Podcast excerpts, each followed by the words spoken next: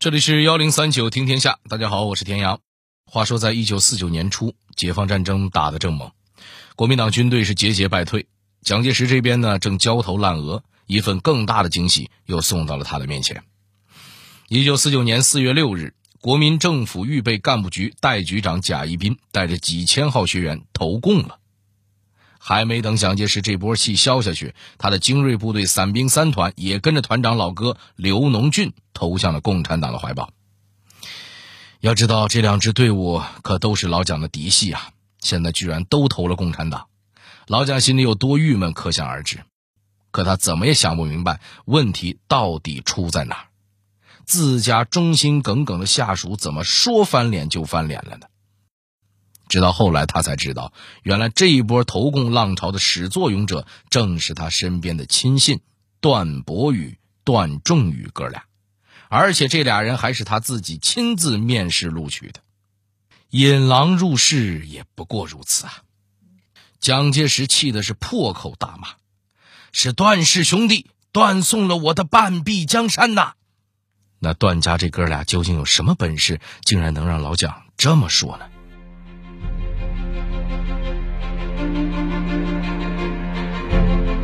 街头演讲满腔热血，当兵报国老爸阻挡，被开除的小青年人生路在何方？同学聚会忙，结派又拉帮，混进国民党队伍后如何暗搓搓搞策反运动？以权谋公胆儿真大，物流调度也不差。国民党的四百吨物资怎么就进了解放区？幺零三九听天下，田阳跟你聊聊蒋介石身边的红色高参兄弟段伯宇。段仲宇的革命历程，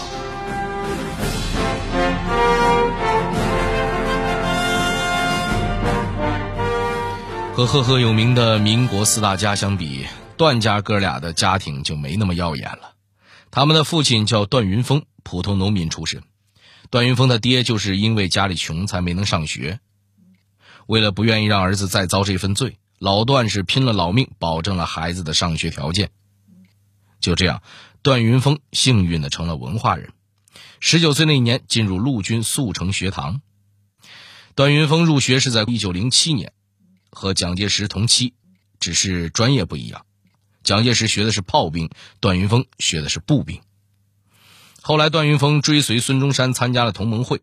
民国初年呢，他又考上了陆军大学，毕业后在保定军校当教官，不少国民党军官都是他的学生。正所谓王侯将相宁有种乎？段云峰这个农民的儿子也总算拼出了自己的一番事业。在这样一位父亲的影响下，段伯宇、段仲宇兄弟两个想参军报国也不稀奇。可段云峰却不太支持儿子们的志愿。一九一九年，段伯宇正在天津念中学，满腔热血地参加了五四运动，被学校开除。开除也不怕。他正准备借着这个机会去当兵，为国家效力呢，结果老爸却提出了反对意见，因为段云峰觉得这个动荡年头参军基本等于送死，我当兵也就算了，儿子就别趟这趟浑水了，不如去学医吧，当个大夫开家诊所，怎么也能混口饭吃，人身安全也有保障。于是段伯宇只能暂时放下自己的军人梦，考上了河北大学医科。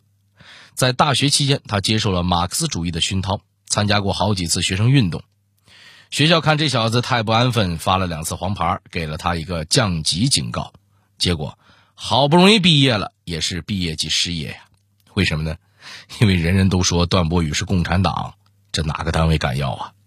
其实段伯宇自个儿也委屈，人家那时候啊，还真不是共产党呢。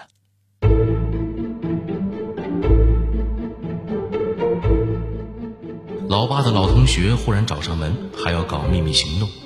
年轻的段博宇如何应对？一次举手之劳，又创造了一段怎样的缘分？倾听毛泽东报告，接受周恩来指导，被共产党成功圈粉的，他受到了怎样的任务呢？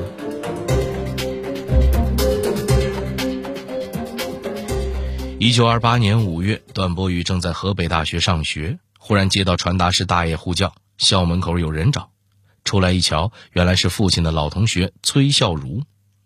崔孝儒是段云峰的铁哥们儿，和小段同学也挺熟，经常有来往。崔叔叔，您怎么来学校了？博宇，情况特殊，咱们找个方便的地方说话。好，您跟我来。这里一般没什么人。崔叔叔，怎么了？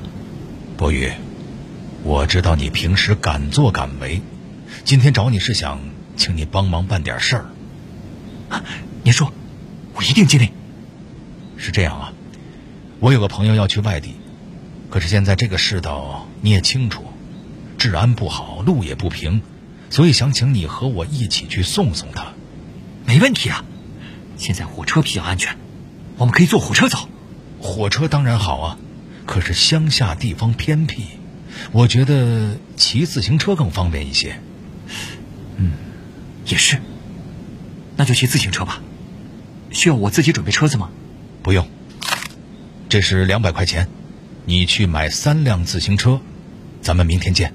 好，切记，这件事儿一定要保密，连你父亲也别说。这，好的，您放心吧。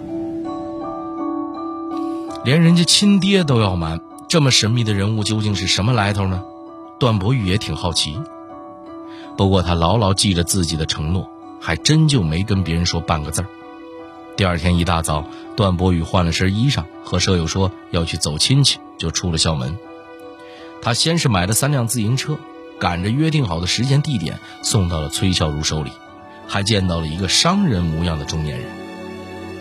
这人和崔孝如一前一后骑车往前走，段博宇远远跟着段后。仨人一路骑车出了保定城门，摆脱了奉系军阀设立的岗哨。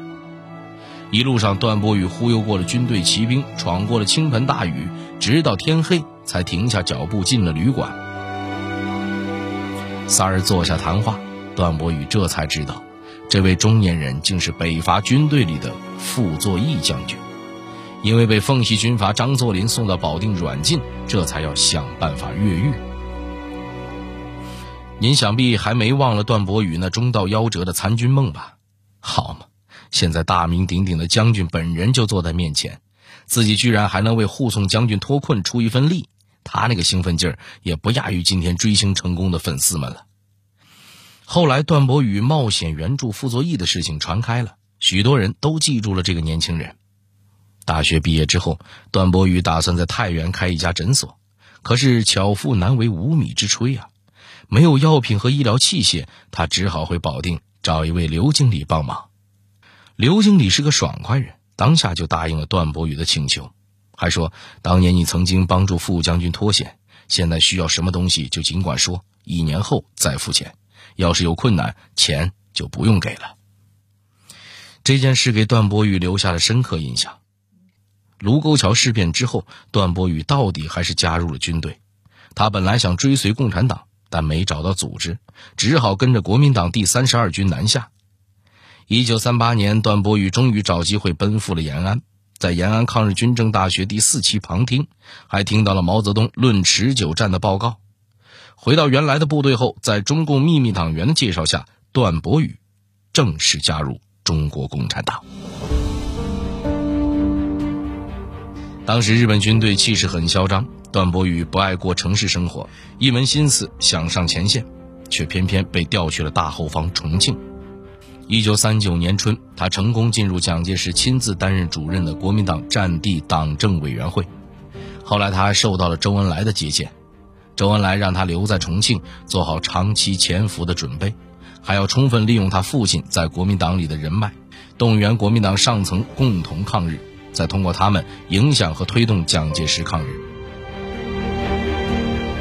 可惜的是，不久之后，和段博宇单线联系的周恩来的秘书周怡被敌人杀害，段博宇就这样和党组织失去了联系。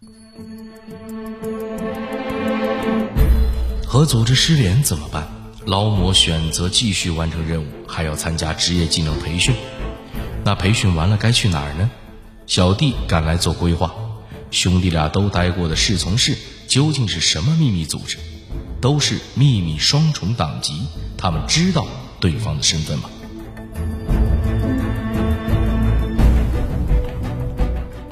段博宇虽说和组织失去了联系，但并没有放弃自己的任务。可国民党大佬多是军事统帅，而他本来是学医的，对军事方面实在了解不多。为了拿到这块国民党核心圈子的敲门砖，年近四十的段博宇向父亲和弟弟请教，终于成功考上了陆军大学。当时的陆军大学流行开各种 party，什么同学会、同乡会、联谊会、聚餐会等等。面对这些聚会，社交恐惧症肯定是敬而远之。可段博宇却非要凑上去，利用参加活动的机会，他成功结交了一批志同道合的朋友。这些人都看不惯国民党消极抗日、积极反共的态度，更受不了官僚腐朽和贪污腐败，经常凑一块吐槽。而这些朋友里就包括少将贾一斌和杜聿明的老部下刘农俊，和现在大学生差不多。毕业前呢，段博宇也开始发愁就业问题了。他本来想回河北老家去开展工作，可弟弟段仲宇却提出了另一条路，那就是去国民政府军事委员会委员长侍从室。您光听这个名字就知道，这个机构是直接辅佐委员长蒋介石本人的。当然了，想在这个侍从室上班呢，必须得通过蒋介石的单独面试。要知道，跟在最高领导身边接触到的情报肯定更有意义。那这样的机会怎么能不去争取一下呢？其实这弟弟段仲宇啊，也绝对不是一般人。他进入侍从室还要更早。一九三九年，广州地区的状元段仲宇考上了蒋介石担任校长的陆军大学，毕业之后留校任教。蒋介石的亲信钱大钧特别喜欢这小子。一九四四年，在钱大钧的推荐下，段仲宇得到了进入侍从室的面试机会。他后来回忆说：“蒋介石的那次召见，虽然只说了几句话，时间也很短，但时至今日仍然记忆深刻。”段仲宇出身军人家庭，陆军大学毕业，专业素质过硬，军容也很端正，蒋介石很满意，于是面试后大手一挥，安排他去侍从室第二组上班。二组业务范围基本囊括了国民党的所有重大事项，能进来的都是蒋介石的绝对心腹。段仲宇很快在里面站稳了脚跟，担任了上校参谋。那个时候，凡是联合勤务总司令部需要报呈蒋介石的大事儿公文都要先送到段仲宇的手里。蒋介石批示后，也是先发回段仲宇手中，再由他通知联勤总部。有人戏称段仲宇是比联勤总司令还大的上校。然而，在侍从室待的时间越久呢，段仲宇越是看清了国民党的真实面目。他慢慢的转变为爱国进步军人，后来还加入了共产党。一九四六年初，段仲宇的工作调动，侍从室就空了个职位。借着这个机会，他推荐了哥哥段博宇。蒋介石一考察，这人出身、学历、成绩都不错，还是自己亲信的哥哥，准了。于是段博宇又复刻了弟弟曾经的流程，面试成功，没多久就被通知去侍从室报道。蒋介石只怕做梦也想不到，亲自挑选的这俩人还真是兄弟同心，一心向党啊！咱们以前说过不少兄弟夫妻都是地下党，却偏偏对面不相识。段家这哥俩呢，也都是披着国民党皮的共产党，但他们是不是也不知道对方身份呢？这回情况就不一样了，段博与段仲宇兄弟对彼此的身份知道的一清二楚，还互相打配合。这可不是他们违反保密原则。事实上，弟弟段仲宇入党本来就少不了哥哥段博宇的功劳。自家弟弟因为国民党那摊子烂事儿闷闷不乐，段博宇正好趁机向他介绍共产党思想，最终引导段仲宇秘密加入共产党。国共打内战，段家哥俩在后方给国民党捣乱，挨个策反国军，嫡系接连起义。蒋介石是什么反应呢？进入侍从室后，哥哥段博宇撸起袖子加油干，很快就被任命为情报科科长，主管的还是共产党高层情报。为了长期潜伏，他既不能不交情报。可也不能眼睁睁看着同志们暴露，只好打时间差，尽量拖延晚交。同时，他继续和陆军大学的朋友圈接触，有意识的引导他们思考国家命运，暗搓搓的埋下策反的种子。一九四八年十月，国民党的财经政策已经处在崩溃边缘，人民生活在水深火热之中，许多人对蒋家王朝越来越失望，其中就包括蒋经国的心腹贾亦斌。他约见了段伯宇，明确表示要和蒋经国分道扬镳。贾亦斌可以说是国民党嫡系将军了，他手中的预备干部局人称太子军，是蒋经国的王牌。他的投诚对国民党可谓是一记重拳。十一月底，段博宇、贾谊宾和伞兵三团团长刘农俊、第六十三军参谋长宋建仁等商讨下一步计划，一致决定武装起义。然而，正当段博宇、段仲宇和其他国民党部将领准备起义的时候，身为预备干部局代局长的贾谊宾却突然被撤销了预干第一总队总队长的职务。一不做二不休，在段仲宇的掩护下，一九四九年四月六号晚上，贾谊宾来到新任总队长面前，把枪往桌子上一拍，自己揭老底儿：“我是共产党派来的，现在你面前有两条路。”一是把我送到国防部，你可以升官发财；二是跟我们走，下令到莫干山演习。您要是新队长，您怎么选呢？当然是识时务者为俊杰了。于是，震惊国民党朝野的预干第一总队起义就此爆发。无独有偶，伞兵第三团团长刘农俊也正琢磨着起义。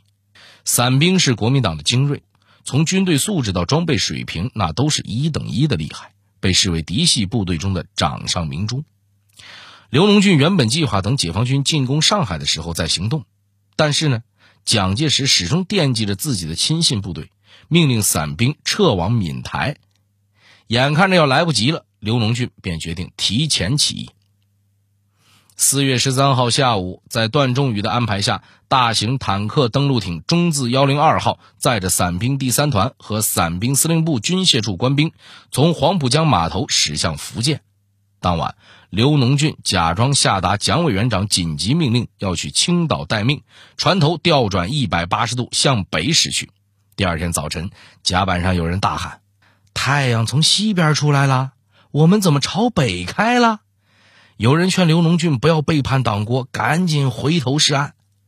老刘全当是没听见。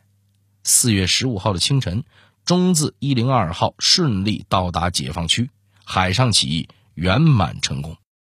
先是预备干部局，紧接着又是伞兵三团，一个个都是蒋介石的嫡系。沉重的打击让老蒋是痛心疾首。其他国民党军队一看，好嘛，连老蒋的亲信都投共了，国民党这日子。怕是没盼头了，于是起义的部队呢越来越多，解放战争胜利的曙光就在眼前。另外值得一提的是呢，蒋介石去台湾前曾经准备运走许多重要物资，一接到消息，段家哥俩就通过各种关系巧妙拖延时间，使得大量物资留在了大陆，其中光通信器材就多达四百多吨，为解放后的中国建设做出了巨大贡献。后来，蒋介石才知道，造成这一系列变故的罪魁祸首，竟然是他特别信任的段氏兄弟。曾经引以为傲的最可靠的机构里，竟然长期埋伏着俩共产党的奸细。老蒋气的是猛拍桌子，破口大骂，但，他再愤怒也无济于事了。